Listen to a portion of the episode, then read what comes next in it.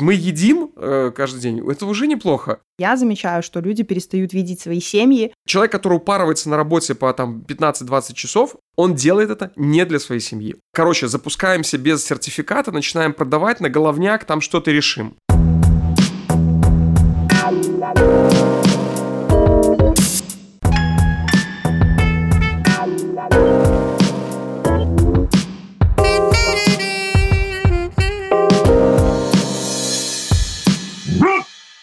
Всем привет!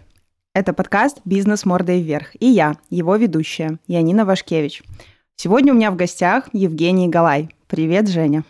Привет, Янина. Сегодня мы будем говорить с тобой на тему, для чего нужно общее развитие предпринимателю и менеджеру. Давай сначала представим тебя и предлагаю тебе сделать это самому, тебя лучше получится. Мне всегда очень трудно отвечать на этот вопрос, э, э, а еще более трудно отвечать на вопрос, чем ты занимаешься. Но я придумал себе некую формулу. Значит, э, я профессиональный менеджер, протяжении уже, там, наверное, там, ну, практически 20 лет я занимаюсь управлением людьми э, в различных компаниях, в различных ипостасях, в различных бизнесах. Я умею делать результат э, посредством других людей, и это и есть, в общем-то, менедж менеджмент. А во-вторых, э, я играющий тренер, у меня есть ряд продуктов в области управления людьми, продаж, переговоров, коммуникаций. В этих продуктах, собственно, я делаю тренинговые продукты, которые позволяют людям достигать нужных результатов э, посредством э, прокачивания своих э, вот этих soft skills. Почему я играющий тренер? Потому что у меня есть все мои тренинги, которые есть, они все построены на моем опыте и опыте моих сотрудников, моих команд. То есть у меня нету продуктов, которые, ну, знаешь, там типа, о которых я знаю, например, я знаю, как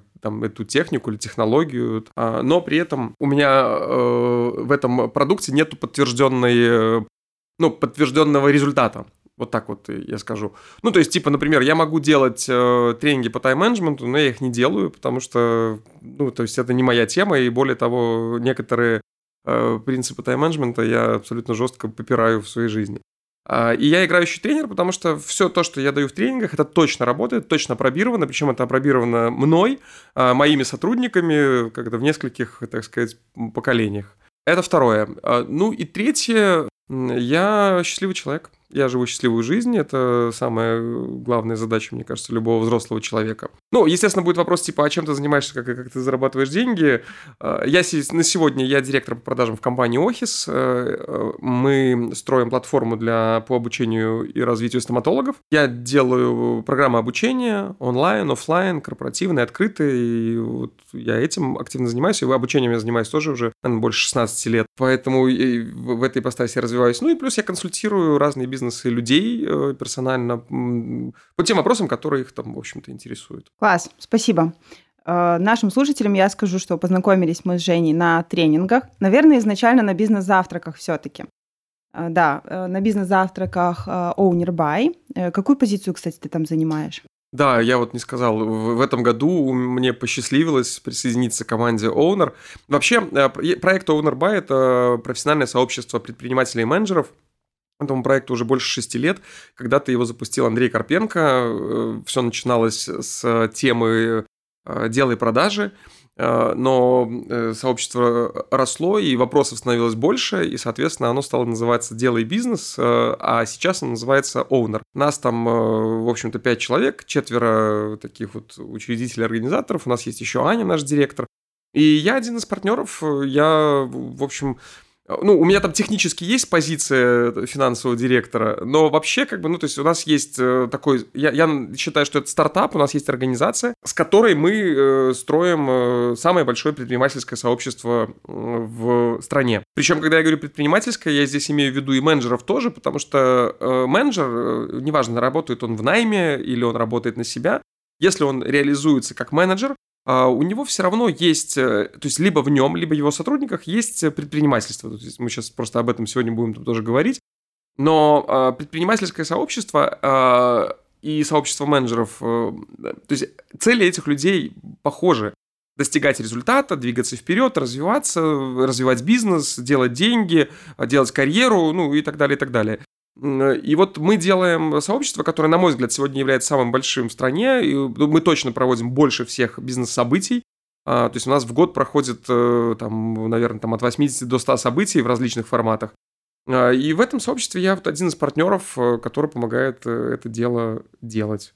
Ну, помимо этого, там, я иногда спикер, я иногда веду какие-то эти мероприятия.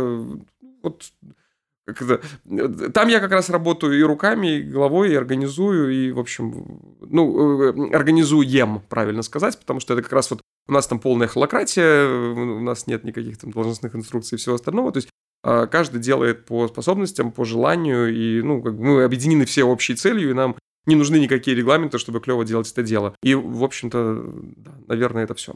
Э, я хочу сказать, что очень у вас хорошо получается. Я сейчас хожу практически на каждый бизнес-завтрак по средам завтра. Надеюсь, мы увидимся с тобой там. Вот, кроме того, уже все управленцы в моей команде уже присоединились э, к нам, к вам. Вот, и мы ходим, получаем огромное удовольствие от этого. Знаешь, я еще добавлю, что э, это вот в классном деле должна быть классная идея. Вот наша идея это как раз развитие э, страны э, через развитие предпринимательства. Эта идея не новая, да, то есть когда-то ну, то есть в каждой стране есть какое-то сообщество, которое как раз на это нацелено. И наша идея как раз в том, что ну, мы иногда делаем большие события, вот одно из них будет в конце ноября, ну, вот в год мы делаем два или три больших события, но есть такие микрособытия, вроде бизнес-завтраков на 50-100 человек, там региональные мероприятия, там онлайн какие-то движухи. Все это нужно для того, чтобы люди приходили, и у них была возможность общаться и учиться. Для того, чтобы они получали энергию, какую-то информацию, знания, для того, чтобы делать свое дело. И кто-то должен был бы этим заниматься, и вот так получилось, что это стали делать мы. И ты знаешь, там, ну, есть очень много там э, и критики по этому поводу. Ну, типа там, а, там собирается эти инфо-цыгане, там труд, там что-то. А, но я, э, вот я вижу людей, которые приходят регулярно, меня всегда задают вопрос, какая польза, и, э, в общем-то, в силу того, что у нас нету идеи, там, знаешь, там, заработать сколько-то денег, э, или там, ну, там, вот, ну, какие-то такие вот утилитарные идеи, мы делаем это, потому что нам это нравится, и мы считаем, что это прям клевое дело. А, вот, и я очень, очень горжусь этим проектом и моим участием в нем. Спасибо за все, что вы делаете. Спасибо. Нетворкинг — это, наверное, основное, для чего вы это делаете, да? Ну, по крайней мере, я хожу э, ради нетворкинга, ради новых знакомств, ради того, чтобы открывать для себя новых людей, новые идеи. И э, я обратила внимание, что последнее время моя жизнь состоит э, в основном из встреч. Если посмотреть в мой календарь, то там будут просто встречи, встречи, записи подкастов. И я внезапно осознала, что, блин, это и есть моя работа сейчас. То есть, ну, это супер круто. Давай, а у нас с тобой есть определенный список там э, вопросиков, которые нам нужно с тобой обсудить сегодня. А, давай э, поговорим об отличиях предпринимателя от менеджера. Э, и менеджера от специалиста. Давай начнем как-то с, основного. Э, конечно, во главе всей этой иерархии стоит предприниматель.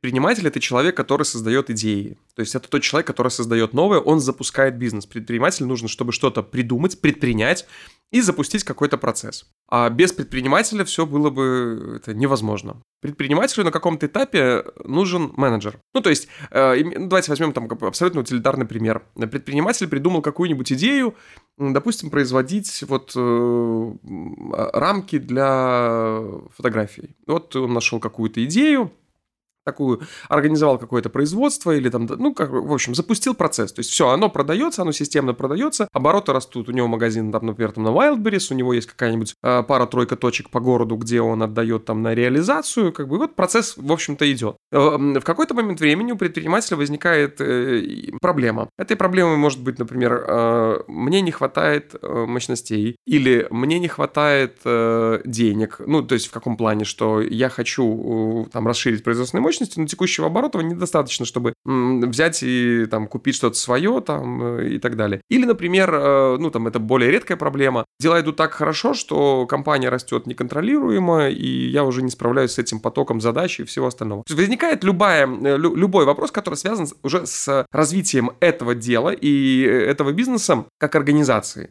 То есть этап э, гени... э, реализации идеи закончен. Он, э, даже если он закончен на 80%, он считается, ну, в общем-то, завершенным, да, по правилу Паретта. То есть вот сделано то, что генерит деньги. И дальше у меня возникает вопрос. Расти, развиваться, удерживать там компанию, удерживать людей. То есть это чисто менеджерские вопросы. И здесь э, предпринимателю нужен менеджер. То есть ему нужен человек, который э, э начнет это организовывать. То есть э, заниматься э, анализом и планированием, организацией работы работы, руководством работы, мотивацией, обучением, контролем, обратной связью, то есть вот, ну, как бы, собственно, заниматься организацией как организацией. Человек, который будет подбирать нужных людей, а, будет посмотреть, какие процессы у нас есть, эти процессы оптимизировать, ну, и прочее, прочее. То есть я говорю про человека, но это на самом деле может быть группа людей. Может ли это делать предприниматель сам?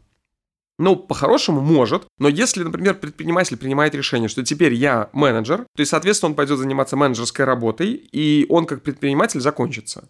То есть нельзя одновременно, условно, там э, и креативить, и администрировать. Или там э, придумывать идею и тут же ее там воплощать. Потому что для выполнения этих двух работ задействуются различные области там, мозга, различные таланты и все прочее. Предприниматель может сказать, короче, запускаемся без сертификата, начинаем продавать на головняк, там что-то решим. Да, потому что нужно проверить, вообще идея живая или нет. Менеджер так не может. Менеджер, значит, посчитает, оценит, что, а, значит, э, в случае чего штрафы составят там сумму такую-то, и, и, и менеджер за это не возьмется. То есть, как бы, э, фактически в каждом человеке есть и предприниматель, и менеджер. Просто в ком-то больше предпринимателя и меньше, меньше менеджера, в ком-то больше менеджера, меньше предпринимателя. В каждом крупном руководителе есть предприниматель. То есть каждый генеральный директор компании, он предприниматель, потому что, ну, в каждом, каждый коммерческий директор предприниматель, каждый директор по продажам предприниматель, потому что им нужно постоянно придумывать новое. Но если возвращаться вот как бы в исходную точку, то есть вот наш, наш этот предприниматель торгует этими рамками, тут у него уже, не знаю, там оборот какой-нибудь даже серьезный, что-нибудь там 30 тысяч долларов в месяц на этих маленьких рамках, а начинал там с тысячи. И вот он как бы уже мечтает о компании миллионники. И, конечно, ему уже его собственных компетенций и взглядов будет не хватать.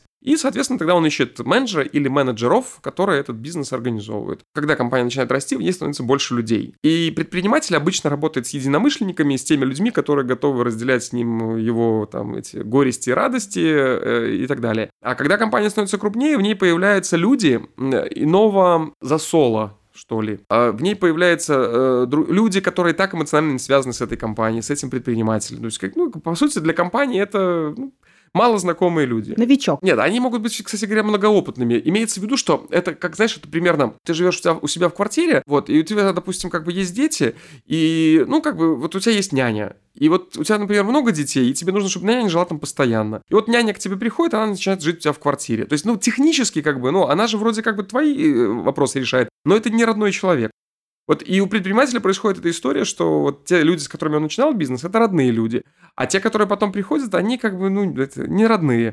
И надо, что, а надо, чтобы все работало. И работало так же хорошо, как э, работало раньше. И для этого как раз нужны менеджеры, то есть люди, которые могут организовать это так, что вот эта вот э, граница между родными и неродными, она, в общем, будет э, стираться. Если подвести вот как бы так это все к одной идее, предпринимателю нужно, чтобы бизнес создать и запустить. Менеджеру нужен, чтобы его развивать, сохранять и развивать. Вот это две э, такие, вот такая, вернее, мысль двух вот этих ролей. Предприниматель может оставить предпринимательство и пойти в менеджмент. Есть такие примеры. Либо предприниматель э, может, например, э, набрать себе менеджеров и продолжать предпринимать. Ну вот там, допустим, возьмем, например, Стива Джобса. Это яркий пример предпринимателя. И, ну, как менеджер, он, конечно, не выдерживает никакой критики, и об этом писал Уолтер Айзексон в э, биографии Стива Джобса и его коллеги это отмечают. То есть это история, когда с ним могло работать какое-то количество людей, которые его понимали, любили, ценили, но, конечно, такой человек управлять э, корпорацией там в десятки тысяч сотрудников не способен. Ему для этого нужна команда менеджеров. Тим Кук, который пришел к нему на смену, он совершенно другой, вот он как раз менеджер, то есть он э, делает и растит компанию уже как менеджер. В этом, кстати говоря, часто упрекают компанию, что с уходом Стива она стала другая, ну, безусловно, безусловно, потому что лидер компании был одним из самых выдающихся предпринимателей современности. Или вот, допустим, пример там с Олегом Тиньковым, который, ну, ярко выраженный предприниматель, а, который за свою жизнь создал, э, ну, наверное, десяток абсолютно разных продуктов. Пельмени, пиво, что там? Банк, а, собственно. Ну, банк-то, да, банк. Он спонсировал э, команду велосипедную, велотрековую, по-моему, если не ошибаюсь. То есть, ну, плюс есть же еще как бы инвестиционные проекты, есть еще какие-то проекты, которых там, ну, там нам не сильно известно. То есть это человек, который... А, техно... магазин Техношок. То есть абсолютно разные бизнесы. Но когда он пошел создавать банк, у него уже была его команда, с которой он делал там множество проектов. Но туда он стал звать менеджеров. Он позвал туда Оливера Хьюза, то есть менеджеров, у которых есть доказанный опыт э, работы в банковской сфере. То есть он понимает, что без менеджмента такой большой миллиардный проект не построить. Я сейчас думаю, кого еще вспомнить из таких, наверное, вот прям э, крепко известных людей. То есть, ну, я, это я, знаешь, как-то хочется найти пример предпринимателя, который э, потом как-то предпринял, а потом пошел в менеджмент э, и стал уже управлять компанией. Предположу, что это может быть какой-нибудь Билл Гейтс. То есть человек, который длительное время управлял компанией, причем управлял ей ну, достаточно успешно, то есть без каких-то там Э, ну, знаешь, таких этих эксцессов и там тех проблем, которые возникали периодически у Джобса. А, ну или, например, вот Google, например, там, да, когда э, Сергей э, Брин и Ларри Пейдж, они позвали Эрика Шмидта, чтобы он был SEO их компании. То есть они вдвоем с чисто предпринимательским мышлением, они могли компанию знаю, драйвить вперед идеями со всем остальным. А нужен человек, который это будет все вот упорядочивать. Поэтому, на мой взгляд, наилучшая формула вообще в целом как бы управления компанией – это сотрудничество э, менеджера и предпринимателя. И собственнику компании нужно точно решить, в какой он роли. Или он в роли предпринимателя, или он в роли менеджера. Пытаться совместить себе и ту, и иную роль, это, конечно, ну, это, без, это утопия. Э, и там, как это, любой адизис это подтвердит, потому что ты задействуешь абсолютно, еще раз говорю, там, диаметральные там, вещи в своем организме, чтобы делать какое-то дело. А, если говорить про специалиста, то, по сути, специалист – это человек, который делает все своими руками и способен действовать или создавать продукт только самостоятельно. Есть люди, у которых нету в подчинении никого, но они обладают менеджерским мышлением, то есть для выполнения своей работы они привлекают других людей, э, незаметно для тех людей, и как бы, собственно, делают все там не, не своими двумя руками, а четырьмя, шестью там и так далее. И вот, на мой взгляд, специалист – это тот человек, который, неважно, еще раз говорю, есть у него подчиненный или нет, это вот мышление специалиста. Это, значит, э, мой продукт равно то, что я могу сделать сам. Менеджерское мышление – это мой продукт равно а, то, что могут сделать люди, которые меня окружают. И неважно, мои подчиненные они или это или, или не мои. Они будут, ну, как бы я умею работать с ними так, чтобы они делали, работали на меня и делали для меня. А предприниматель, а предприниматель – это тот человек, который придумывает, что нужно делать для того, чтобы заработать денег. Вот, наверное, так. Спасибо. Долгая, долгая, но очень интересная мысль. Как ты считаешь, э, каждый ли специалист может вырасти в менеджера? При том, что он хочет этого. Здесь я просто разделяю. Быть менеджером – это значит делать, э, ну, фактически работать, э, управляя другими людьми. То есть делать, достигать результата посредством других людей. Есть еще понятие, еще раз говорю, менеджерского мышления. Вот, допустим, я в роли консультанта прихожу в компанию, и у меня стоит задача, там, не знаю, там, ну, повысить объем продаж. А все эти люди не мои подчиненные. Значит, соответственно, а мне нужно, как бы, ну, поскольку у меня есть там сроки там и все прочее, то есть мне нужно, чтобы люди делали то, что я говорю, для того, чтобы э, я получил вот этот нужный результат. И вот менеджерское мышление это, – это способность понимать э, работу через вот эти семь функций менеджера. Э, планирование, организация, руководство, мотивация, обучение, контроль и обратная связь. Я отдельно ее выношу. И э, вот менеджерское мышление можно использовать даже когда у тебя нет подчиненных. В этой части каждый человек, который ну, эту философию освоит э, и вот, ну, собственно, в нее прогрузится и посмотрит, в каких системах он находится вот в роли подчиненного, где его взяли в оборот, хотя он не является подчиненным этих людей. Но если человек понимает эту фишку вот этого менеджерского мышления, он может э, делать больше, то есть получать больше результат, чем он способен сделать сам. Отвечая на твой вопрос, каждый ли специалист может быть менеджером? На мой взгляд, э, ну сейчас, э, исходя из там, моего опыта, к сожалению, а может и к счастью, не каждый. Потому что для того, чтобы быть менеджером, э, тебе нужно точно понимать, что ты работаешь с людьми. Ты работаешь в том числе на, на этих людей, хотя они твои, твои подчиненные. В работе с людьми есть особенность. Людей для этого нужно любить. Потому что если мы говорим про менеджмент, не про эксплуатацию там рабочего класса, а именно про менеджмент, то есть э, про получение результата посредством других людей, которые работают хорошо и с желанием, тебе для этого нужно людей любить, тебе нужно в них верить, тебе нужно быть нацеленным на то, чтобы работать с ними в долгую. То есть э, я знаю собственников бизнеса, которые говорят, ничего страшного, э, что у нас там кто-то демотивирован, э, этих выгоним, других возьмем. То есть это не менеджерский подход, это предпринимательский подход, то есть э, там сломалось колесо у машины, ничего страшного, как бы новое прикрутим. С людьми так не работает.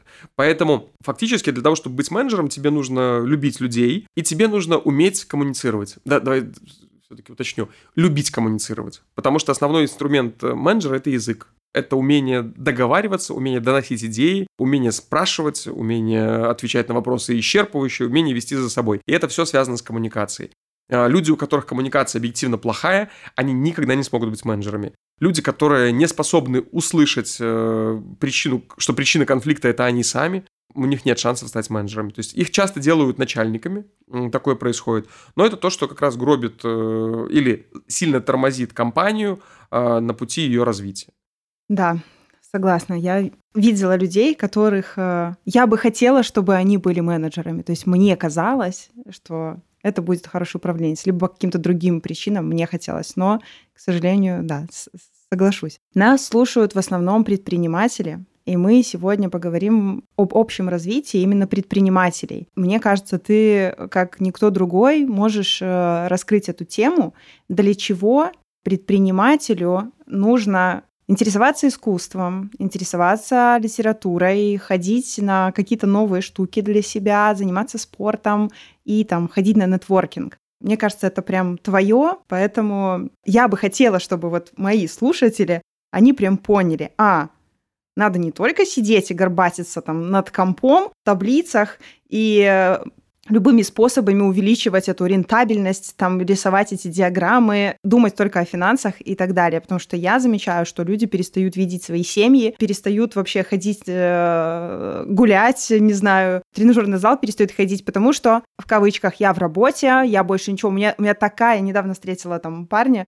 я говорю, чем ты еще занимаешься? Он говорит, я так люблю с работу, мне так интересно, что я занимаюсь только этим. А как ты развлекаешься, там отдыхаешь? Ну, там и развлекаюсь, и отдыхаю. И вот. Мне кажется, что э, нужно было бы еще что-то делать, кроме как работать. Поэтому что нужно делать предпринимателям? Ага. А, смотри, ну, во-первых, я сразу по поводу твоего этого э, знакомого скажу мне кажется, что если человеку нравится вот то, что он делает, в том ритме, в котором он делает, то есть вот он говорит, мне прям кайфово, да, мне нравится там не спать там по 20 часов в сутки, мне нравится без выходных. Если ему кайфово и нравится, все, слава богу. То есть, ну, это как бы, что называется, как бы оставьте человека в покое, позвольте ему жить его счастливую жизнь. Проблема возникает, когда предприниматель говорит, у меня ни на что нету времени я ничего не успеваю. От меня там как-то уходят там жены, мужья там и все остальное. То есть, э, и в конечном итоге человек чувствует себя несчастным. Вот это плохо. То есть, значит, значит ты что-то делаешь не так. Отдаваться своему делу с головой – это прекрасная история. А здесь надо учитывать только, как это, несколько э, моментов. Значит, что наша жизнь состоит э, из трех э, э, объектов. То есть мы тратим свое время и проводим свое время в трех сущностях. Это дело, которым мы занимаемся. Это может быть предпринимательство, это может быть э, работа в найме, это какое-то дело, то есть это то, что мы делаем для того, чтобы быть полезным миру, то есть то, через что мы зарабатываем деньги. Это семья, то есть это те люди, э, для которых ты делаешь то, что мог бы и не делать вообще-то. То есть, э, ну, семья это, я говорю о том, что это не только твои родственники и не столько твои родственники, это люди, которых ты считаешь своей семьей. А и третье – твоя личная жизнь. Это твои хобби, это твои развлечения, это твое время с собой э, и так далее, и так далее. Вот эти вот три сущности. Счастливая жизнь, то есть жить счастливую жизнь. Это значит, что ты наполняешься в каждой из этих сущностей. То есть ты приходишь на работу, тебе там кайфово ты отрабатываешь там столько времени, сколько тебе нужно, ты идешь домой, приходишь домой, и дома тебе тоже кайфово. То есть ты не ждешь, что надо будет опять пойти на работу, то есть тебе дома кайфово. Вот ты, значит, как бы у тебя наступают выходные, или там после работы ты пошел, значит, сходил в тренажерный зал, или поиграл в свою любимую игру, или ну, что-то сделал, и тебе тоже твой кайфово. И когда ты напол- во всех трех этих сферах наполняешься, что значит наполняешься? Это значит, что проводя там время, ты чувствуешь прилив сил, энергии и радости. Вот если ты во всех трех сферах наполняешься, ты, счастлив, ты живешь счастливую жизнь. Ты просто можешь сейчас обнаружить э, в том, что ты проживаешь счастливую жизнь. Я помню, мы на э, Executive 4K рисовали три таких, как колбочки. Ну, может быть, просто нашим слушателям, чтобы визуализировать это все, вот, чтобы было понятие, три таких колбы. И э, Женя рисовал, как бы, насколько они наполнены, буквально как стаканы. И как только в каком-то стакане становится мало, то туда нужно обратить свое внимание. Да, да, все, все так и есть. То есть, э, ну, допустим, вот я вот живу такую жизнь, у меня там типа все класс. И вот у меня есть какое-то мое дело, в котором я прям провожу огромное количество времени. И в какой-то... Э, я, я могу обнаружить, что, например, когда я провожу там огромное количество времени, и не провожу его с семьей, не провожу его со своими друзьями, которые попадают в сегмент э, личная жизнь, я могу обнаружить, что в семье у меня проблемы и стресс, то есть как бы у меня там жена или муж там недовольны, и, соответственно, они меня там начинают типа, а, ты там с этой работой, как ты заколебал там, и так далее. Или друзья, которые говорят, типа, типа, чувак, ну ты не звонишь, как бы, ну, все, вот я тебе не поздравил с днем рождения. И ты понимаешь, что тебя это начинает опустошать. То есть ты кайфуешь на работе, там все класс, но как только ты, твой фокус внимания попадает в семью или в личную жизнь, у тебя там портится настроение. Это значит, что там ты опустошаешься. И, соответственно, ты не живешь счастливую жизнь точно. То есть тебе нужно тогда, соответственно, перераспределить свое время и дать фокус внимания туда, где вот это опустошение происходит. Либо, например, другая ситуация. Ты на работе, и тебе там не нравится. То есть ты занимаешься каким-то делом, которое тебя не продвигает, и ты чувствуешь, что ты ну, ты не то чтобы опустошаешься, но ты и не наполняешься. То есть ты где-то застрял. Дома кайф, хобби, все хорошо, там, не знаю, там, все прям огонь. А в работе не очень. И, соответственно, тоже в совокупности ты живешь такую жизнь, в которой у тебя все нормально. Но есть нюанс. И это жить несчастливую жизнь. Потому что счастливая жизнь – это когда у тебя везде все огонь. Можно ли так жить? Конечно, можно. Поэтому я и говорю, что вот этот человек, твой приятель, который, у которого есть такое дело, которое его так наполняет, что оно перекрывает ему сейчас семью, личную жизнь, в моменте у него все в порядке. В долгосрочной перспективе допустим, произойдет что-то, в результате чего он не сможет больше заниматься вот этим своим делом э, в полном объеме. Либо, например, ему надоест заниматься делом, такое тоже может произойти. Что происходит? Человек может обнаружить в одиночестве, в расстроенных чувствах и, в общем-то, в несчастливой жизни.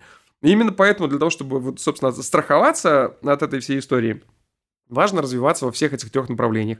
Дело, семья и личная жизнь. Прям развиваться. Это необходимо для того, чтобы ты мог себе обеспечить высокое качество жизни на протяжении долгих-долгих лет. Мне кажется, можно сравнить еще с, с советами психологов э, по поводу того, что нельзя замыкаться на одном мужчине. Например, ну, бывает такое, что девушки, выходя замуж, погружаются полностью в семью, в детей и реализуются только там и нигде больше. То есть теряют своих подруг, теряют своих личных друзей, остаются какие-то друзья, условно, семьи, нет дела того, ну, не обязательно бизнеса, ты уже сказал, что это может быть просто работа, любая, вот. И таким образом если что-то происходит в семье, по каким-то причинам они расходятся, то человек остается просто в одиночестве, очень да, грустным. Это, это как раз история в то, что пример, который, который ты описываешь, что у меня нет моих друзей, у нас есть друзья семьи, это когда я отказался от личной жизни. То есть я живу в семье, я там с мужем, с женой, с детьми, э, вот я все время там провожу, но у меня нет личной жизни, у меня нет меня. То есть и вот это, конечно, это, это действительно проблема. Но, кстати говоря, Допустим, женщина в декрете, например, то есть у нее же тоже есть дело. У нее есть дело, это семья, э, ну, то есть это дом, э, и вот воспитание вот этого маленького ребенка. Это дело. У пенсионера тоже есть дело. Это, возможно, внуки, это там какие-то прогулки, то есть это готовить еду там э, своему там другому пенсионеру. То есть это какое-то дело, то есть то, зачем ты нужен э, э, в этой жизни. Если говорить про развитие, зачем это надо, а значит, это история про то, чтобы, чтобы быть интересным и полезным. То есть мы, предприниматель, когда делает какое-то дело, он же постоянно думает о том, что нужно моему клиенту запускает новые продукты, как ты правильно там сказал, там занимается оптимизацией там каких-то расходов, чтобы повысить доходность, чтобы он мог дальше развивать свой бизнес. То есть он что-то там в этом деле делает, и он думает постоянно о том, как развиваться, как развивать свой продукт, свою компанию, для того, чтобы лучше удовлетворять потребителей, зарабатывать больше денег и все прочее. То есть, по сути, в деле он развивается. Правильно? Но а, дальше. Есть семья.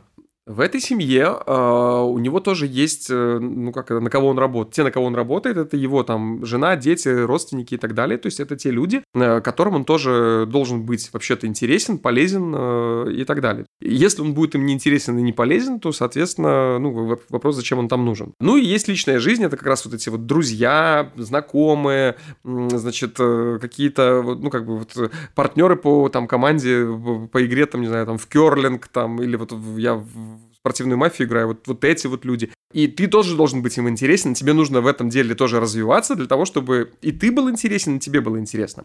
Но вот эти три вещи, дело, семья и личная жизнь, они очень плотно переплетены. То есть, а, например, мы делаем дело, нам для этого нужно договориться о партнерстве с каким-то человеком. Я прихожу, встречаюсь с этим человеком, мы, у нас, естественно, есть small какой-то и все остальное. И чем интереснее я, тем лучше я смогу договориться. То есть любой там, условно говоря, там, вернее, не любой, а хороший продавец – это человек с широким кругозором, который способен расположить к себе, установить контакт а, и, в общем-то, не а, а, как это абсолютно экологично и четко как бы ну продать идею работы с собой. И вот для этого как раз нужно развитие. Ну то есть никого не интересуют вот эти вот кисложопые э, забитые там предприниматели, у которых в голове только пиендель, э, там я не знаю, э, там завтра отгрузка в Воронеж. Ну то есть они никому не нужны. Они не нужны э, их сотрудникам, потому что сотрудники не хотят жить такую вот забитую жизнь. Они не нужны в семье, потому что в семье они только там, условно, едят, спят, как бы идут опять на работу и рассказывают, что я же это все делаю для вас. А они не нужны в личной жизни, потому что, как бы, ну, они кислые, нудные, с ними неинтересно и не весело. То есть человек себя может обнаружить натурально в одиночестве. То есть его окружает огромное количество людей, но он один. Вопрос.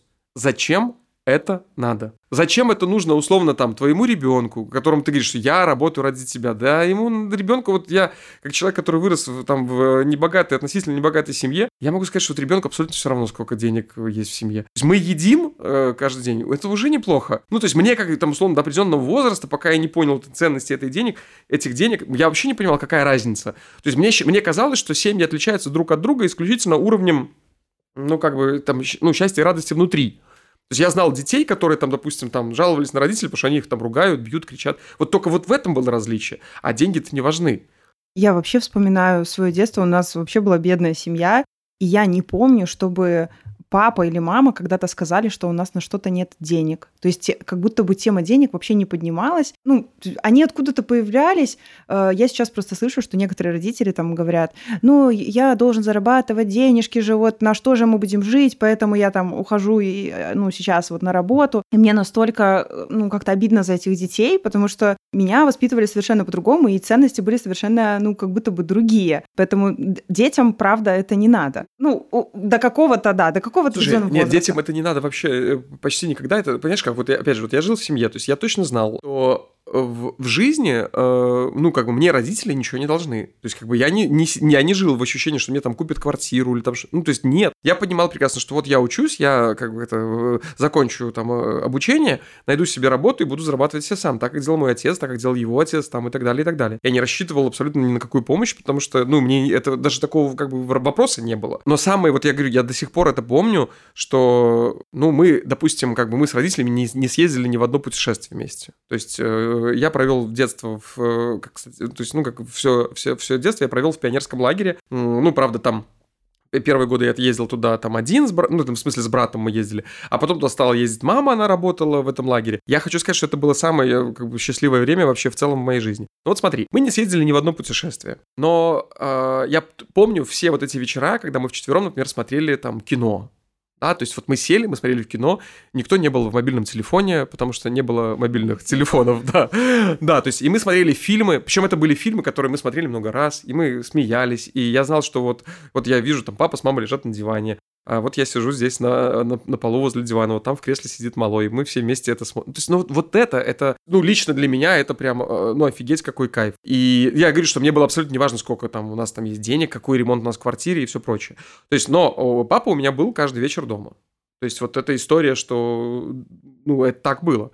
А, у нас, э, ну, потом как бы уже э, впоследствии там, ну, там, собственно, денег стало больше, но я уже и вырос, как бы, и мы уже не смотрели эти фильмы, потому что я уже смотрел фильмы со своими друзьями, там, ну, и вот все это как-то, да, но а, это, бы, это как раз про, про вот это вот счастье, и я точно знаю, что любому ребенку ему нужны, нужен родитель, а, который проводит с ним время.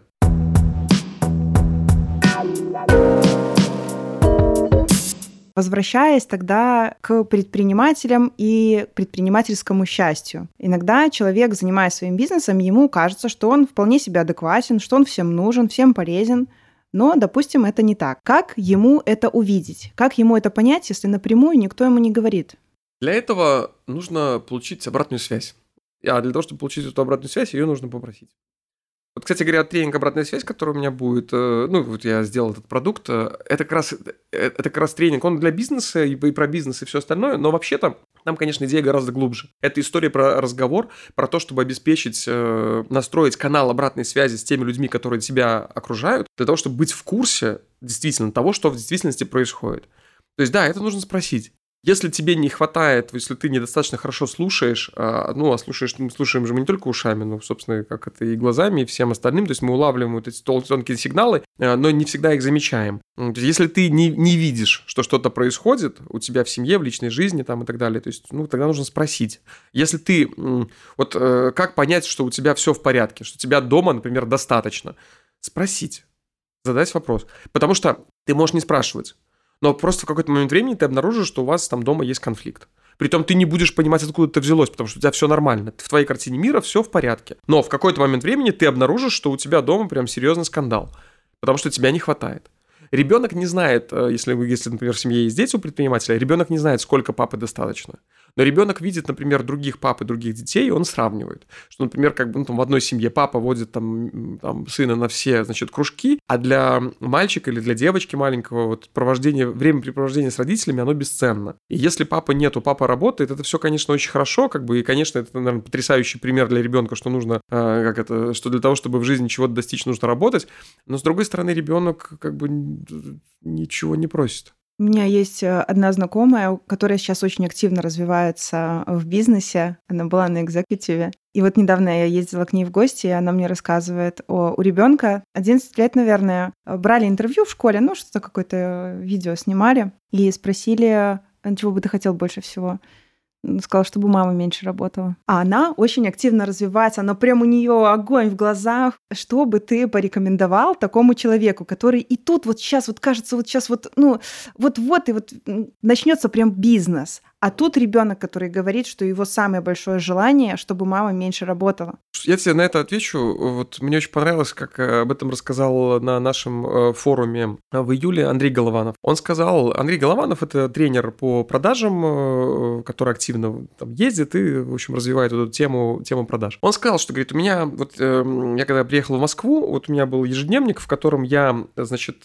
как он, вот я могу перепутать цвета, но суть будет понятна. А я зеленой ручкой писал первоочередные дела, то есть высокоприоритетные, а вот красной ручкой, ну, ручкой другого цвета я писал дела, ну, которые, как бы, ну, можно, не то, что можно не сделать, которые вторые по порядку. То есть я сначала эти сделаю, а потом вот эти. И он говорит, что у меня вопросы семьи, они всегда были в нижнем списке.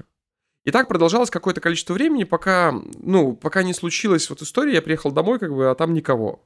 Ну, то есть я, возможно, здесь я чуть сгущаю краски, там, либо, то есть там либо там не было никого, либо ему сказали, что Андрей, как бы, ну, скоро здесь будет никого. Вот, и он говорит, я понял, что это существенная проблема, и все, что я сделал, он говорит, я вопрос семьи, перенес в верхний список. Другой ручкой стал писать. Да, я перенес в верхний. То есть это значит, что я эти вопросы я делаю точно сам.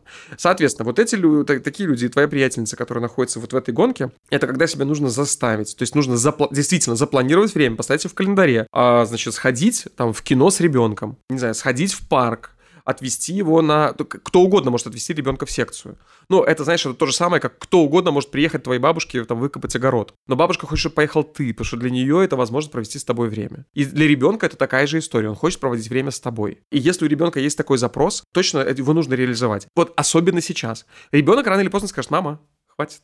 Достаточно скоро, да. если ему сейчас 10-11. Э, да, то есть просто проблема в том, что сейчас ей 11, и ребенка есть в этом запрос. Ребенок, э, вот если ты не будешь, э, если ты не будешь рядом с твоим ребенком, ребенок найдет тебе замену. И, возможно, это будет хорошая замена, это будет какой-то хороший друг, там, а возможно, не очень хорошая. А, но проблема в том, что в 14 лет или в 15 ты ему уже будешь нафиг не нужна, потому что он уже организовал свою жизнь без тебя. И вот когда к этому времени у тебя будет там бизнес-бизнес, и тебе захочется простого человеческого семейного общения, тебе скажут bye-bye. А, а, ну, как бы, а у меня такого запроса нет. Поэтому однозначно включать в расписание, однозначно начинать э, это делать. Это бесценно. Когда ты еще дашь воспитание своему ребенку? Фильмов э, и книг на эту тему миллион. Можно себе честно признаться, там, родительство это не мое. И мне, вот если ты себе честно можешь сказать, что результаты моего ребенка для меня не важны, я там дала ему жизнь. То есть, ну, вот это вот надо отказаться от этой идеи, что я что-то делаю для этого ребенка или там для этих детей. Нет. Человек, который упарывается на работе по там 15-20 часов в бизнесе, предприниматель, он делает это не для своей семьи, он делает это для себя. Точно. Это не история про работягу, который идет на стройку или занимается каким-то тяжелым физическим трудом, чтобы обеспечить семью, чтобы снять, заплатить за квартиру, за еду и так далее, и сводит концы с концами. И он вынужден столько работать, потому что он не может заработать по-другому. Мы сейчас говорим про человека, который сам определяет свой график, сам определяет свою загрузку, и в конечном итоге, если, например, для, для него семья важнее, и он понимает, что он в бизнесе не может столько заработать, он тогда говорит, что ага, мне нужно работать больше, но я не могу на это пойти, потому что тогда у меня пострадает семья и личная жизнь, я бизнес в топку, иди сюда найм, буду в найме как бы там все это регулировать. Вот. То есть предпринимателю нужно сказать, что ты делаешь это для себя этот бизнес ты делаешь для себя, не для твоих детей, там, потому что им это не нужно, они тебя об этом не просили. Ты делаешь это для себя. И, соответственно, если, например, ты можешь сказать, честно сказать, самому себе, не надо кому-то там на подкасте рассказывать, просто самому себе сказать, мне все равно результаты моего ребенка. Ну, мне все равно по-хорошему. То есть, как бы он, я ему обеспечу жив, здоров, как бы так. А как он будет воспитан, и что там он будет делать, и какие ну, вот мне все равно. Тогда, пожалуйста, все, чего там, как бы, няни там и прочее. Просто забудь про его существование, просто как бы, ну, выполнять, ну, да, выполняй роль, как бы, ну, кого? Человека, который ответственен за подростка, которого там он, собственно, произвел на свет, хотя его об этом не просили. Но если тебе не все равно, не надо прятаться за этой ширмой бизнеса, э, просто внеси в график, то есть ты должен понять, что ты попал в зависимость, ты попал на иглу дела, то есть это тебя сильно поглотило, и тебе нужно физически заставить себя действовать по-другому. То есть некоторые чувствуют это интуитивно, но люди, которые сильно вот чем-то увлечены, прям в график писать отвести ребенка туда-то, то есть проводить не менее там 10 часов в неделю там, или 15 часов в неделю э, наедине с ребенком. В конечном итоге, слушай, можно взять его на работу. Ребенку 11 лет. Можно взять, чтобы просто он был рядом, чтобы он видел, что делает мама там и так далее. Брать с собой на встречу, пожалуйста. Ну, вообще, я вспоминаю, когда меня родители брали на работу, боже мой, это было самое вообще лучшее развлечение, когда тебя берут. Ну, там, конечно, были вопросики, да, надо было сидеть аккуратненько и тихонечко, вот, но... Да, но я, для ребенка важно вот это вот, ну, как бы, это, это не так, как у него обычно. Вот, поэтому, да, и поэтому нужно спросить. Нужно спросить, достаточно, достаточно ли тебе меня, э, спросить, задавать вопросы, прислушиваться к этой обратной связи, когда, например, например, там, типа, жена или муж говорит, что, типа, ребенок по тебе скучает. Можно отмахнуться и сказать, слушай, Э, ну, я так тоже делал когда-то, что, типа, слушай, я с ним провожу времени больше, чем другие отцы. Ну, как бы, типа, я же когда вот с ним, я же с ним играю, а другие отцы могут физически проводить время в квартире, но они лежат на диване и смотрят телевизор, как бы, ну, есть, а, ну, я как бы меньше времени в квартире провожу, но все время, ну, это все ерунда. Я слышала такую штуку, как эффективное время, то есть, когда там каждый из родителей э, проводит с каждым ребенком, если их несколько в семье, там 10-15 минут буквально, но это максимальное включение, это без телефонов, это без каких-то гаджетов. И там, знаешь, обычно детям более, хватает. Там более точно, это, это качественно, качественное проведение времени. То есть эффективное да. может как бы там Э, в отношении как это... Ты, ты, ты... Ну, я, возможно, формулировку, да, да, спутала, но суть, э, что не, ты не просто с ним, ты можешь с ним три часа провести, но ты будешь в телефоне, а ребенок в своем телефоне, либо 10 минут вот этого вот качественного, качественно да. проведенного времени. Вот это, это, это, очень, это очень важно и нужно. Потому что я еще раз говорю, каждый человек, который увлечен какой-то из этих трех сфер, э, дело, семья, личная жизнь, вот если ты, например, ну, есть же, грубо, мамы, которые там родив ребенка, и все разговоры только про ребенка, про то, про все. Ну, подожди. Ну, вот смотри, вот ты как бы была нормальным человеком. Сейчас у тебя все разговоры только про это. Понятно, что тебя это беспокоит, понятно, что это твое дело. Но это как бы точно нужно всем окружающим.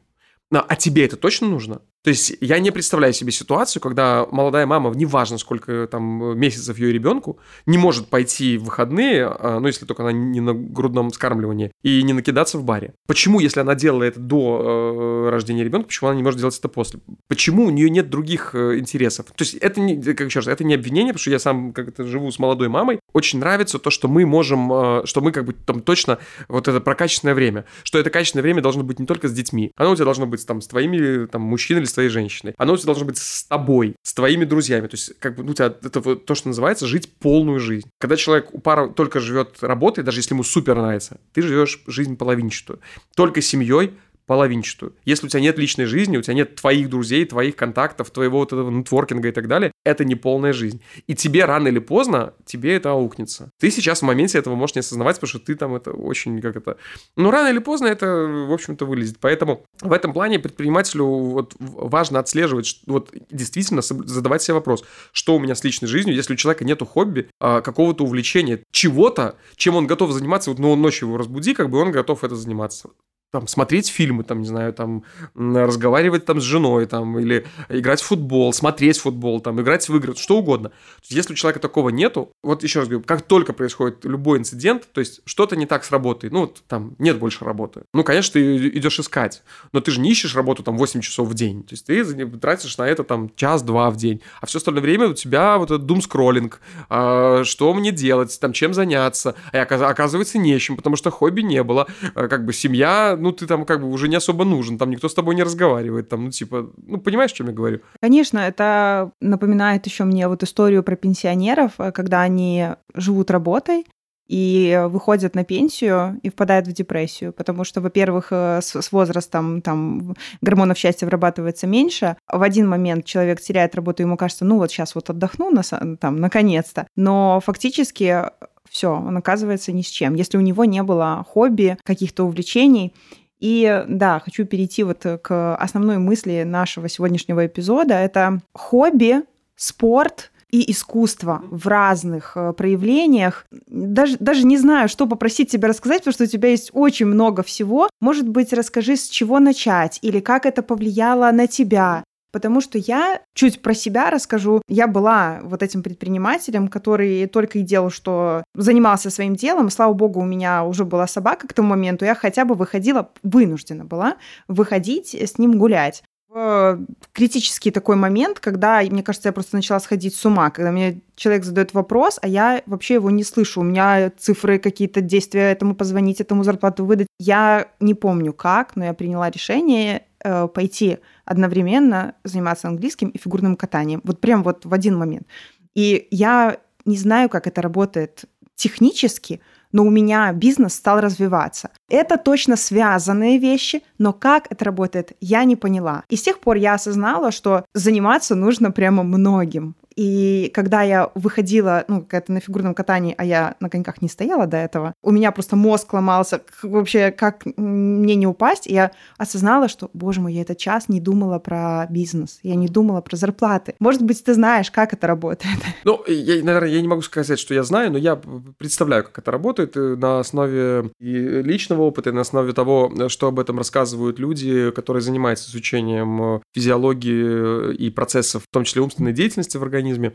А, сейчас расскажу об этом.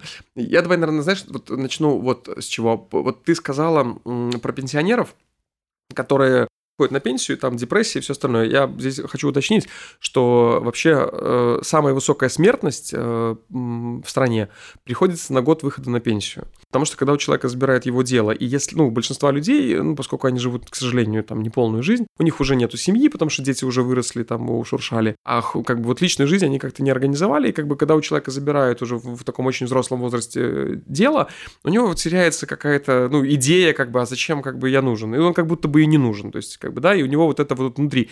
То есть, закончилась цель, дальше что? Вот ровно точно так же, как вот, допустим, люди, у которых там сложные диагнозы, они живут ровно до тех пор, пока они верят, что это Э, я смогу это преодолеть. То есть, если человек сдается, в большинстве случаев, как бы, ну, у него показатели там существенно хуже, выживаемости, я имею в виду. У пенсионеров такая же история. Я сейчас вспомнила одну э, очень грустную историю. Вот мы с тобой вместе в нархозе учились, и там был преподаватель, э, честно, я не помню, как его зовут, он э, был уже на пенсии, но он работал и преподавал что-то там, математика, программирование, что-то такое. И он попал в больницу лет там 75, может быть, ну, такой достаточно пожилой человек. Он попал в больницу с чем-то вроде инфаркта или инсульта, причем очень хорошо отделался. То есть он, как говорили, ну, вовремя, в общем, все там все успели, и он выбросился из окна, и он умер. Просто вот э, это ужасная история. Мой... А он на пенсию ушел, ты имеешь в виду? Нет, он просто осознал, видимо, что, ну, в 75-78 лет, там, скорее всего, до пенсии было немного.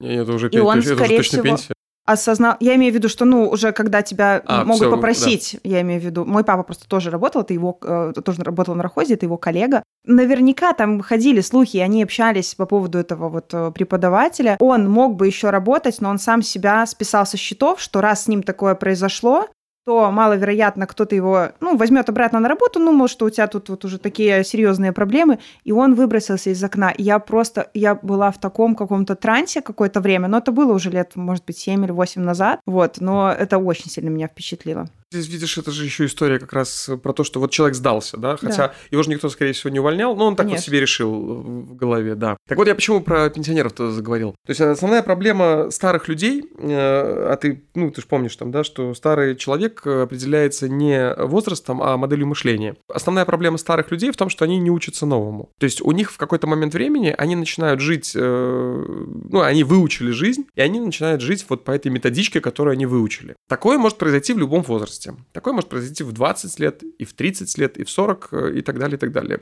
Значит, э, и как только человек как бы начинает жить по этой методичке, то есть он действует одним и тем же образом, он применяет одни и те же модели мышления, а он, э, то есть вот этот вот человек, который типа вот я из режима я все знаю, там, да, Это и так понятно, это же все, все... Это все ясно, да.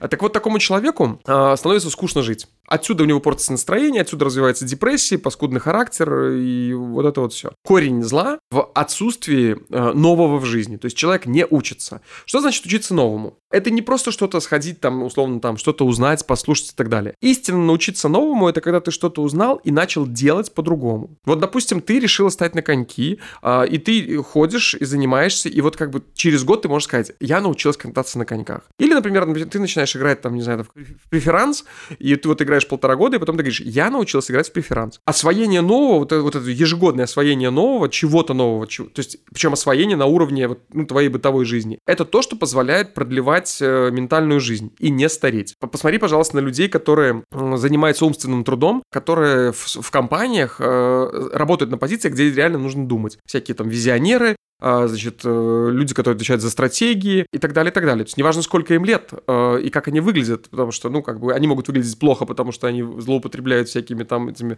как это сказать, э, ну, всякими смертными грехами, но голова у них ясно очень варит, очень ясно, потому что это люди, которые постоянно, им нужно учиться новому для того, чтобы, ну, и чем крупнее компания, тем больше таких вызовов, а, где им нужно постоянно придумывать что-то новое. Предприниматель, он действительно, ну, как это у него есть, есть для этого все возможности вот учиться новому, но, к сожалению, они не учатся. И большинство предпринимателей, они вот выучили какие-то вот, ну, условно, там, три свои, урока, еще пять уроков взяли из книжек и людей, которые их окружают, и вот они по этим, значит, условно там восьми сценариям живут. Все. А ты ведь можешь действительно учиться новому. То есть зачем это нужно? Ну, во-первых, для того, чтобы продлевать свою как бы эту ментальную жизнь.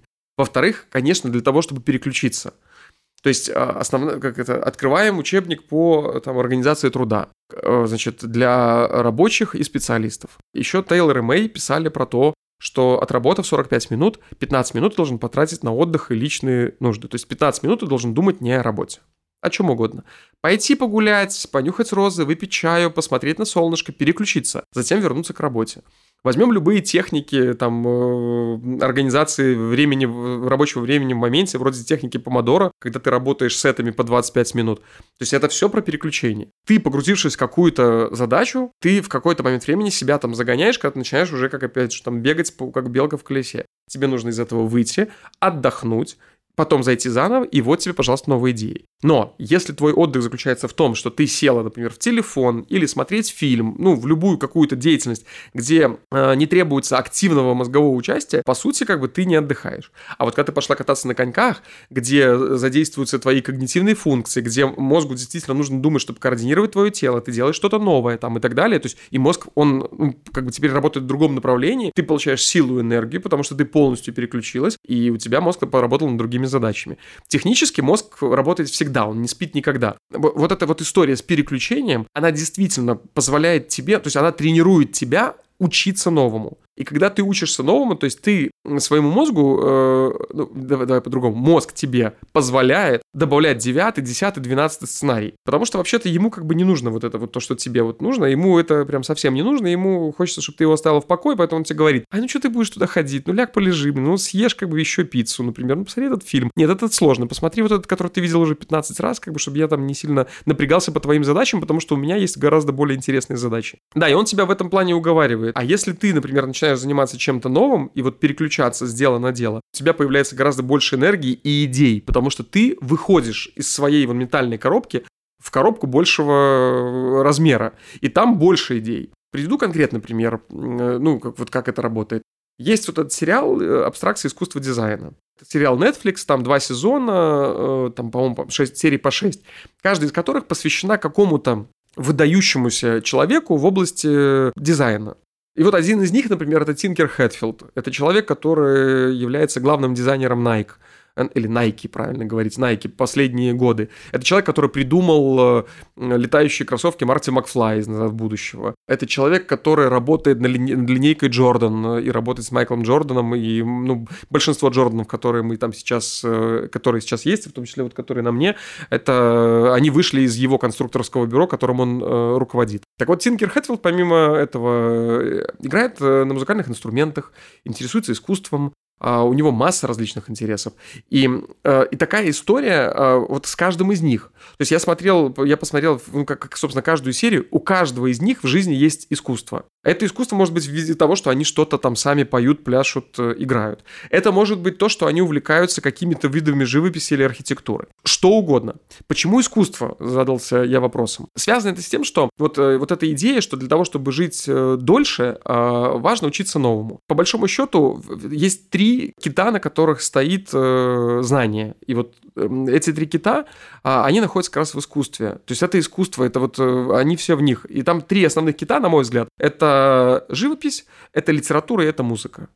Ну, там есть еще и другие виды искусства, но вот живопись, литература и музыка – это то, что доступно каждому каждый день. Смотри, вот знание из поколения в поколение, из э, как это из эпохи в эпоху, оно передавалось через искусство. Наскальная живопись, книги, музыкальные какие-то э, произведения, э, значит, предметы искусства, предметы э, архитектуры. То есть ведь через искусство человек полностью может выразить себя, он может выразить, э, чего ему хочется, он может выразить то, что он думает, то, что, то, что он чувствует. И я, когда, я, когда художник выражает, например, через работу то, что он думает и чувствует, другой человек смотрит, ему это откликается, это наводит его на какие-то свои мысли. То есть это все про запуск вот этого процесса мышления мышления а, и процесса поиска ответов на важные для тебя вопросы. Мне кажется, что человек, когда знакомится с искусством, он вообще может как-то себя лучше узнать. То есть, э, когда ты смотришь на картину, почему-то э, у нас, э, ну вот у меня, по крайней мере, было такое мнение, что когда ты приходишь в картинную галерею, ты непременно должен знать всех художников, что-то высказать по поводу этой картины.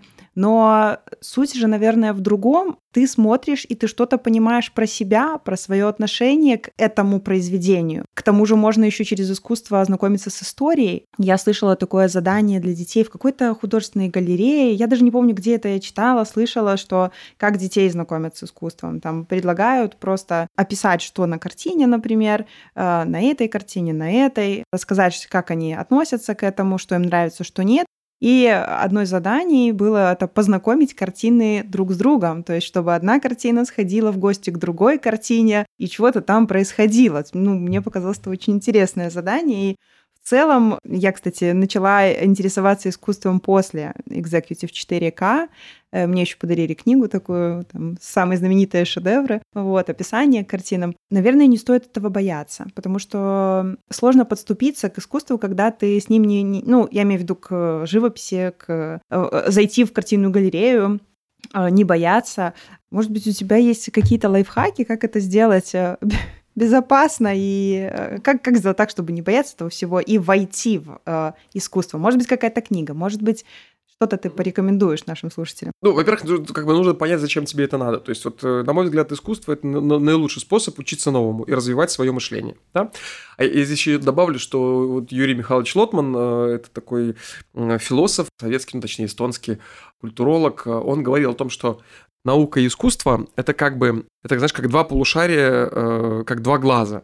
То есть вот как не существует, например, там мозга с разделенными полушариями, так и наука и искусство, они неотделимы друг от друга. Потому что э, возьми, например, э, архитектуру Гауди. Вот я вернулся из Барселоны, где Гауди является одним из величайших архитекторов вообще, ну, как бы, не знаю, там, мира, что ли, да, потому что есть там, условно, там готика, есть барокко, там есть там модернизм, а есть Гауди. То есть и Гауди это, это совершенно неповторимый стиль. Но как Гауди нашел свой стиль? Он наблюдал за тем, как устроено в природе. То есть он фактически, у него был научный подход научный подход. И он в этом научном подходе нашел вдохновение, из этого сделал произведение искусства. Наука и искусство связаны друг с другом, еще раз говорю, так же, как связаны твои два глаза. То есть э, просто правым полушарием мы видим одно, левым полушарием другое, но когда мы совмещаем то, что мы видим обоими полушариями, мы получаем ну, как это, объемное, вот это вот э, стерео, да, да, стерео, стерео картинку. Это как, знаешь, это как со слоном, да, то есть если подойти к слону вплотную, то есть ты будешь видеть только серую стену. Но чтобы увидеть слона, нужно сделать несколько шагов назад. И вот искусство, оно позволяет действительно вот создать вот эту big picture э, того, что такое жизнь. И без искусства это невозможно. Каждая нация, ну, каждая страна, она отличается несколькими вещами. Это искусство, и все, что связано, это вот музыка, а, это обряды, обычаи а, и еда. Но искусство там есть. То есть, потому что люди через это выражаются. И действительно, через искусство вот эта вот идея ну, или идея, или мысль, или те проблемы, которые есть, они, в общем-то, транслируются. Поэтому, если в вашей жизни ну, нет искусства, э, то есть вы себя лишаете объемности вот этого зрения, объемности мировосприятия. То есть это, ну, то есть это действительно очень интересно. Но отвечая на твой вопрос, как к этому поступиться, подступиться. Во-первых, нужно как это, всегда в жизни делать то, что нравится. Вот нужно себе сказать, что в моей жизни нет искусства. А, вот я хочу его туда, я попробую, хочу попробовать его туда добавить. Можно найти проводника, то есть найти человека, э, который в этом разбирается. Это может быть лично знакомый человек, либо, либо найти там условно кого-то в интернете. Я могу порекомендовать Паолу Волкову. У нее есть цикл лекций «Мост над бездной», а, где она рассказывает и размышляет на, над э, рядом известнейших произведений абсолютно разных э, представителей разных эпох, разных стран Это очень интересно даже для тех людей, которые в искусстве совершенно не разбираются. Я подтверждаю, потому что э, я познакомилась с ее телепередачами, там э, выглядит картинка сначала так удивительно, скажем так, но когда ты начинаешь ее слушать, это очень захватывающие выпуски. Любой художник когда работает над произведением искусства, у него есть какая-то творческая задача. И вот задача, наша задача, ну, собственно, дойти своим умом, дойти до того, какая задача у него перед ним стояла, и увидеть, э, ну, попробовать, увидеть мир его глазами. Но э, это может быть там, у меня в телеграм-канале прям есть отдельная технология, э, там описано, там есть пост про искусство, и там написано, как его смотреть, как смотреть произведение искусства.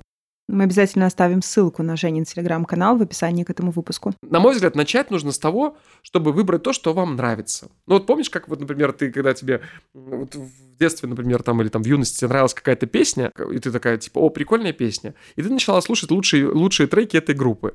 И потом уже как бы ты могла прогрузиться и уже слушать то, что как бы не является популярным, как бы, ну, то есть вот так вот полюбить. Вот здесь такая же история. То есть вот можно посмотреть Паолу Волкову для того, чтобы понять, что это интересно. То есть это точно вот как бы, ну, это вот проводник, ключ ключ. Можно действительно походить в музей, то есть и посмотреть, возле каких работ или возле каких произведений искусства а, вы чувствуете вот эту энергию и трепетание сердца. Я могу гарантировать, что даже если вы человек далекий от искусства, а, в музее обязательно будут вещи, которые вам понравятся. Хотя искусство нельзя оценивать на уровне понравится или не понравится, но с этого можно начать. И остановиться возле тех произведений, которые вас заинтересуют. Причем потом после этого себя спросить, а что меня здесь конкретно заинтересовало. Вот это время провести качественно.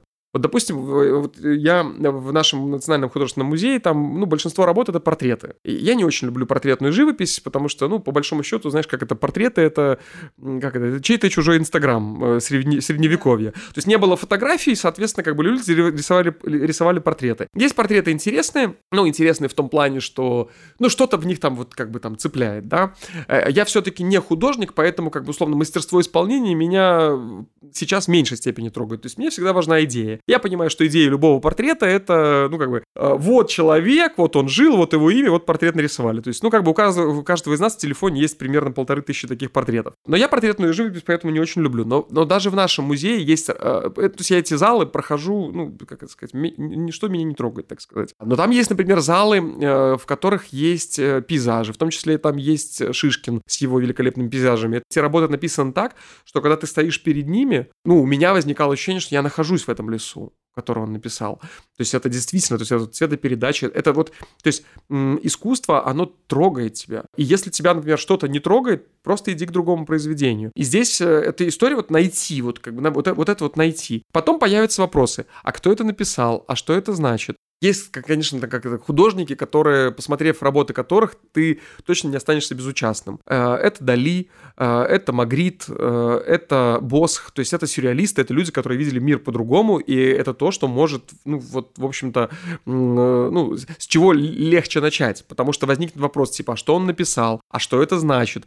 Особенно легко, наверное, в этом плане с Дали, потому что он много рассказывал про свои произведения, об этом много написано, то есть здесь много информации. И дальше, соответственно, вот шаг за шагом. То есть вот читать, например, книги об этом художнике, а, смотреть фильмы про э, художника, смотреть фильмы про искусство, просто понять, что у тебя в жизни есть огромный пласт информации, который тебе недоступен, ну, был недоступен. Просто понять, что в этом есть огромное количество всего интересного и помнить, вот опять же, возвращаясь к абстракции искусству дизайна, 12 серий, посвященные 12 выдающимся людям, которые делают дело лучше всех в мире.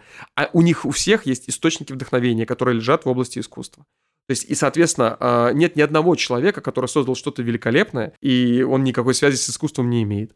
Вы знаете, там, что богатые люди имеют свои картинные галереи. Э, и не только потому, что это средство накопления капитала, они не собирают все подряд. Это в том числе э, возможность быть рядом с э, прекрасным, рядом с тем, что заставит тебя думать и включит вот этот э, процесс просмотра сериала «Абстракция искусства дизайна». Я не помню, какая там серия, одна из первых.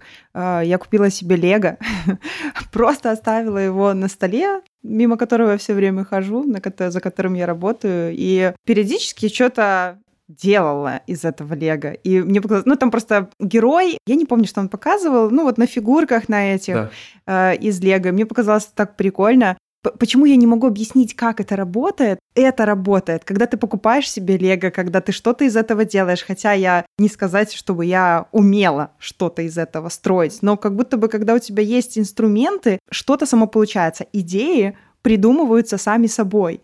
Потому что ты даешь, ты, ты, ты делаешь что-то новое. И в благодарность за это, ну, грубо говоря, вот это переключение, оно позволяет тебе создавать новое в твоей обычной жизни. У меня есть тренинг, который называется «Креативность». Это новый тренинг? Он существует, но он, он не очень, ну, как он новее, чем я, а, да, то есть он существует уже несколько лет. Это тренинг по развитию э, вот, это, вот как раз компетенции креативности. А что такое креативность? Креативность в бизнесе — это умение решать э, старые проблемы нов, новыми способами. И в этом тренинге там есть довольно много таких вот упражнений и инструментов для того, чтобы ломать приличное стереотипное мышление. Я его провожу там в основном в корпоративном формате для, для групп, э, которые, для компаний, которые сталкиваются с кризисом идей там и так далее, и так далее. И, и вот э, я говорю, что в рамках этого тренинга прям люди выходят со знанием, насколько они вот, ну, в коробке вот, вот живут в, э, в этой самой коробке. А почему это происходит? Потому что мы каждый день делаем то, что мы уже знаем и к чему мы привычны. И вот когда у человека открывается вот это второе дыхание, что оказывается, я не все знаю, а изучение искусства как раз позволит показать, что ты не все знаешь, что в жизни огромное количество всего интересного есть, и твоя жизнь не такая скучная, как может тебе показаться, просто ты, ну, вопрос открыться этому. Но когда ты слушаешь те же песни, что и все, смотришь те же фильмы, что и все, читаешь те же книги, что и все, тебе как, как жизнь кажется скучной. Но, эм, к сожалению, ну, как к счастью, это не так. И есть в мире есть примерно 99% вещей, которые неизвестны э, почти всем. И ты можешь продвинуться дальше и получить больше, изучая их. И вот самое, ну, как бы то, с чего стоит начать, как раз это искусство. И можно выбрать, это не обязательно может быть живопись. Можно выбрать музыку или литературу. Просто жи- живопись в этом плане, она э, более доступна, что ли, потому что мы мыслим образами и э, рассматривая картину вот через, сквозь призму нашего мышления, особенно если мы понимаем, что я должен смотреть на эту картину. Ну, должен, потому что я вот я изучаю искусство. Мы создаем такое объемное мышление. Если бы раньше мы просто прошли мимо и сказали, мне это неинтересно, какая-то фигня, а сейчас мы начинаем э, вглядываться туда, и это начинает нравиться, то есть появляется вот какая-то эмоция, какая-то, какое-то личное отношение к этому, а потом мы начинаем изучать еще биографию художника, его путь. И у меня всегда вопрос есть, да, э, вот, к любому человеку, который что-то создал, что известно во всем мире. Как у него устроено мышление? Есть э, там ряд идиотов, которые говорят, что типа, а, это там типа Малевич, это полное шило, там с его этим черным квадратом, полная фигня и так далее. Причем среди этих идиотов есть, э, ну, вполне известные люди. Но здесь вопрос как раз меня интересует, как устроено мышление у человека. То есть, что происходило в его голове, когда он вот это написал. Давайте откроем работу там, э, любую работу Босха. Что это значит? От, даже что это значит еще как бы, ладно, бог с ним. Как устроено в голове, что он так вот сделал, как он это придумал. Э, ровно точно так же вот э, бизнесмены и предприниматели, которые придумывают новое, это же люди, которые, они либо что-то удачно копируют, либо придумывают что-то вот прям, ну, экстра новое. Планшет создал э, не компания Apple, но благодаря Apple планшеты вошли в нашу жизнь. Планшетные компьютеры, по-моему, они были созданы в IBM, но именно Джобсу удалось а, воплотить это так, что этот планшет появился ну, практически в каждой второй семье. Apple Music — это была не новая идея, потому что в Америке были уже там что там Napster, там и другие стриминговые платформы, но им удалось это реализовать так, что это стало прям круто, и это стало у всех. И это связано с тем, э, что человек, который такие вещи придумывает, он мыслит нестандартно. И вот предпринимателю искусство нужно э, для того, чтобы мыслить не так, как другие предприниматели. Вот э, в этой, в этой части, вот я, знаешь, там бываю в офисах там разных предпринимателей, И вот я был в офисе у Саши Матвеевича из компании Пневмотех. А у него в офисе на стенах висят произведения искусства. Это прям копии, которые нарисованы здесь белорусским художником, причем они нарисованы с особенностями. То есть они перерисованы. И вот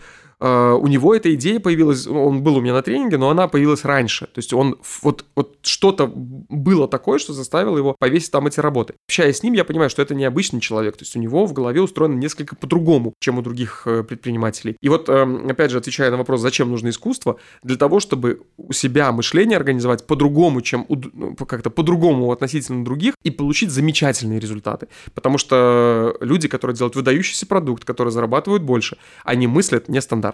А еще вот хочу добавить, мы записывали подкаст э, с Ромой Гринкевичем про финансы. Достаточно э, сложный такой выпуск, э, но все же очень полезный. И там был вопрос Роме, почему случается финансовый потолок и как его преодолеть. И вот Рома там отвечает, что все дело в мышлении, я дала отсылку на наш с тобой сегодняшний подкаст, что мы об этом поговорим, потому что мышление напрямую зависит от твоего развития. И тогда получается, что если мы будем развиваться и изучать в том числе искусство, мы будем по-другому мыслить, и мы будем пробивать финансовый потолок. То есть э, можно сказать, что ну, больше будем зарабатывать. Мы же про предпринимателей здесь сегодня говорим, поэтому я думаю, что это прямая связь. Ты становишься интереснее, у тебя становится не знаю, другой круг общения совершенно, и получается зарабатывать больше.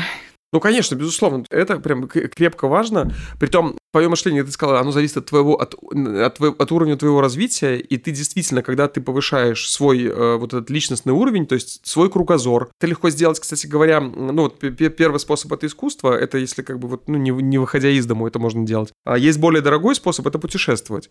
Я могу прогарантировать, что если там человек, например, там год проведет в путешествии, за этот год, ну, например, посетит 50 стран, которых он поживет э, не как турист в отелях, а поживет э, вот, ну, как там, не знаю, у друзей, приятелей, знакомых, там есть же разные сервисы, где там ты можешь там вписываться кому-то в квартиру жить там и так далее. Вот если за, за год проехать 50 стран и пожить на уровне там жителей этой страны, этого города, мышление изменится, ну, ну, крайне сильно. То есть я не, не скажу там диаметрально, это, наверное, зависит от человека, но мышление поменяется драматически.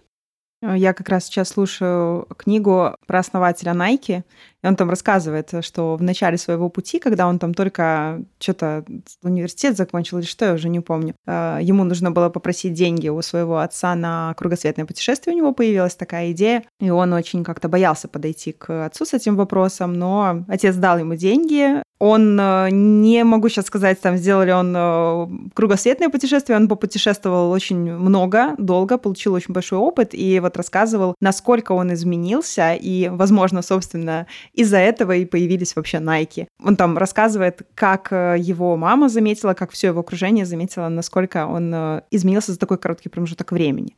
Но смотри, тут надо, справедливости ради надо сказать, что Филу Найту эта идея, э, как бы, э, когда пришла ему в голову эта идея, это значит, что его мышление уже было так организовано. Да, да. Да, а здесь, э, как бы, ну, я думаю, что большинство людей, которые нас слушают, это взрослые люди с уже сформировавшейся вот этой ментальной коробкой, в которой они живут. Они могут, конечно, про себя думать все, что угодно, но все мы живем в коробке, и размер, ну, как это, отличаемся только размером этой коробки. И вот как раз вот искусство и путешествие – это то, что позволяет эту коробку увеличивать, то есть ходить в коробку большего размера и большего порядка. Но это прям действительно необходимо делать, и это в любом случае отразится на доходах. То есть вот, опять же, говорю, вот в тренинге креативность, например, мы, по сути, занимаемся развитием когнитивных функций. Скорость реакции, память, а, значит, э, умение считать, э, умение мыслить по-другому, латеральное мышление. То есть вот какие-то вот вещи, которые там, ну, вполне, там, вполне конкретные. И я даю людям инструменты. Я говорю, что если вы будете заниматься вот этими тренажерами, вот этими упражнениями там каждый день по 15 минут, через 3 месяца вы увидите, что вы начали мыслить по-другому. Вы начали как бы чуть-чуть по-другому, да?